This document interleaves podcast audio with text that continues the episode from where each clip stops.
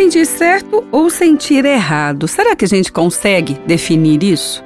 Será que a gente consegue lidar com alguém que está perto da gente, avaliando se o sentimento é certo, se é errado? Eu estou falando avaliando aqui, mas às vezes até alguns desajustes aí, controvérsias e até brigas surgem por causa dessa avaliação dos sentimentos. Quando aquela tristeza bate no coração e ela fica forte, alguém do lado começa a avaliar se esse sentimento tem razão, se não tem. E aí você já até perde ali o porquê estava com aquela tristeza e começa a debater. Bom, na verdade, o sentimento pede muitas vezes é que alguém possa mesmo é ter empatia por aquele momento. Não está pedindo uma compreensão, mesmo porque os sentimentos variam muito e dependendo da circunstância ou de como a maneira, como é a maneira que a pessoa está lidando com ela ou o estado em que ela está naquele momento, quem sabe foi um dia difícil ou mesmo uma semana ou quem sabe até um mês difícil naquela área, o sentimento vai bater de uma forma. E ele requer nem sempre uma compreensão ou uma explicação do outro. Ele quer mesmo é que alguém possa ali estar naquela hora do lado, simplesmente do lado. Avaliar se está certo ou errado não vai ajudar muito, porque você que está num relacionamento aí sabe muito bem disso. Porque em momentos difíceis, o que alguém espera mesmo é um pouco de empatia do outro, é um pouco de estar ao lado de.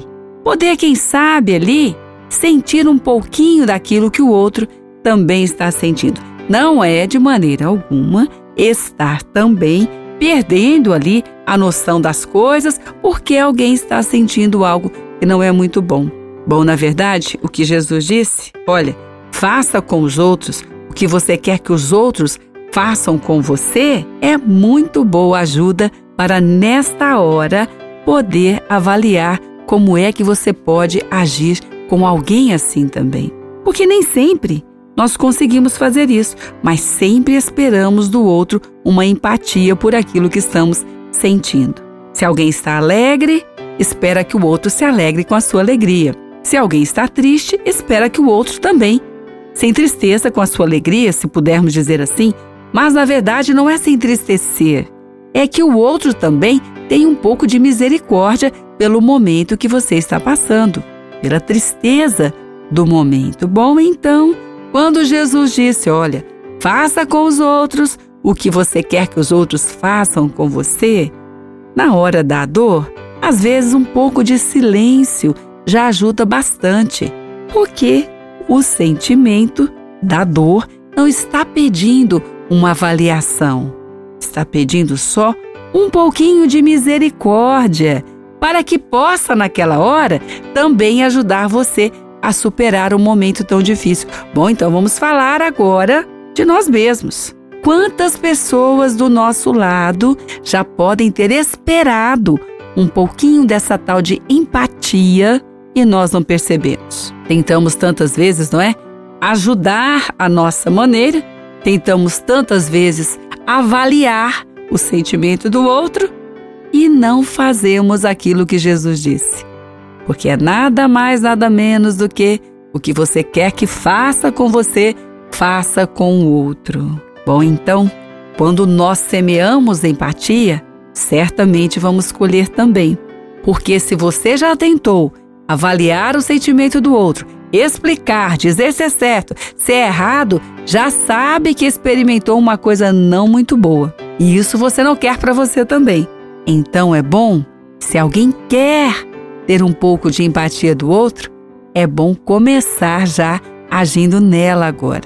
É uma regra do Senhor, é uma regra que vale e com certeza vale para o sentimento humano. Porque aquilo que você está sentindo não requer muita avaliação de outros, não.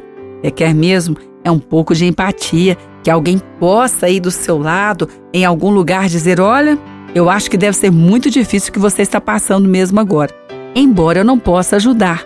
Isso não é dito, tantas vezes, por palavras, mas por atitudes.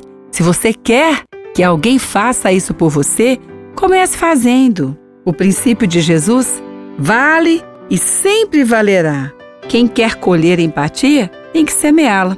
E só é possível semeá-la se tirar um pouco os olhos de si mesmo, de si mesma, para prestar atenção no sentimento do outro. Como é bom aprender com Jesus! Sempre vale a pena e sempre vai nos trazer bons frutos. Essa é a verdade de Deus. Quer que faça para você? Faça para o outro. Assim, a semeadura vai ter a colheita certa.